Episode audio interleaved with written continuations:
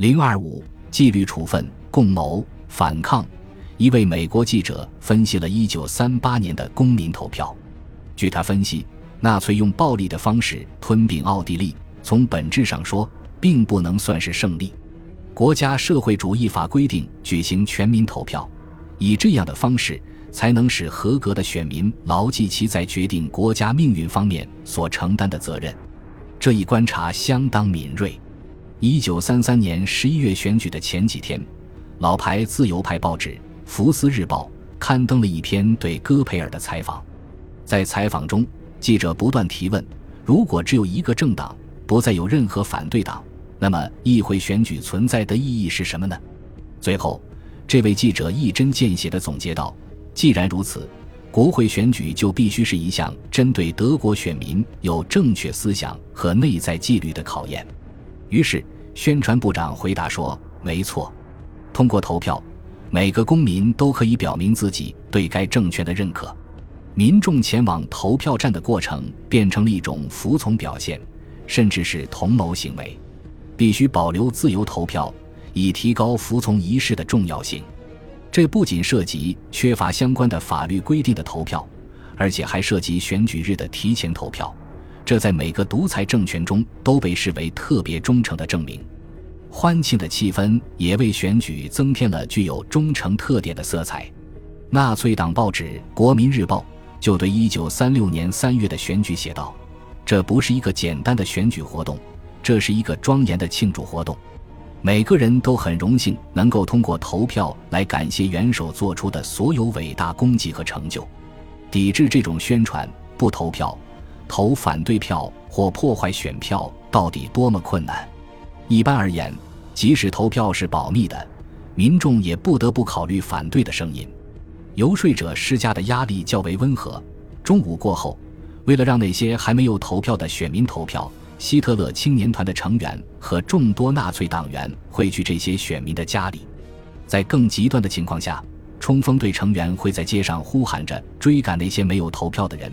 一群人在旁边大喊：“把他们捆起来！”选举期间的压力可能更大。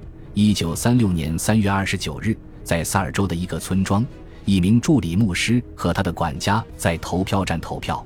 结果，一个纳粹分子开始怀疑他们，然后悄悄地在两张选票上标记上墨点。在统计选票时，发现两张选票都投了反对。村民们就聚集在牧师门前，并把这两名天主教徒拖到外面，在街上追赶，嘲笑他们。同样的事情也发生在下萨克森州的一名工厂老板身上，他被迫参加投票，然后被关押起来并受到虐待，直到第二天才被释放。此外，还有人在街上被人追赶，脖子上挂着一块牌子，上面写着：“我没有投票，因为我并不关心德国的荣誉与和平。”尽管这些可能只是个例，但他们确实揭示了普遍存在的压抑和恐惧氛围。这足以迫使大多数选民服从。在选举之前，大部分选民获准在家乡以外的地区投票，这表明了一些选民在试图逃避压力。据推测，许多人之所以这样做，是为了在选举日不受骚扰，要么根本不投票，要么在更匿名的环境中投反对票。政府对这一事态做出的反应是，规定投票站应开放到十八点。以使每个选民都有机会投票，成千上万的选民要么拒绝投票，要么投了反对票。这一事实表明，在纳粹主义统治下的选举和公民投票不仅仅是认可和服从的仪式，同时可能也是民众疏远或反对该政权最重要的机会。这仅仅不适用于1933年3月的选举，因为尽管纳粹施加了巨大压力。但仍有百分之五十六以上的选民投票反对希特勒成为独裁者。一九三三年十一月的选举结果更值得人们注意。当时独裁政权已经完全建立，但仍有二百一十万张反对票；而在一九三四年的公民投票中，更有四百三十万张反对票。然而，有人反对这一点，认为反对派的大量投票表明，选举期间对政敌使用恐怖手段属于例外情况。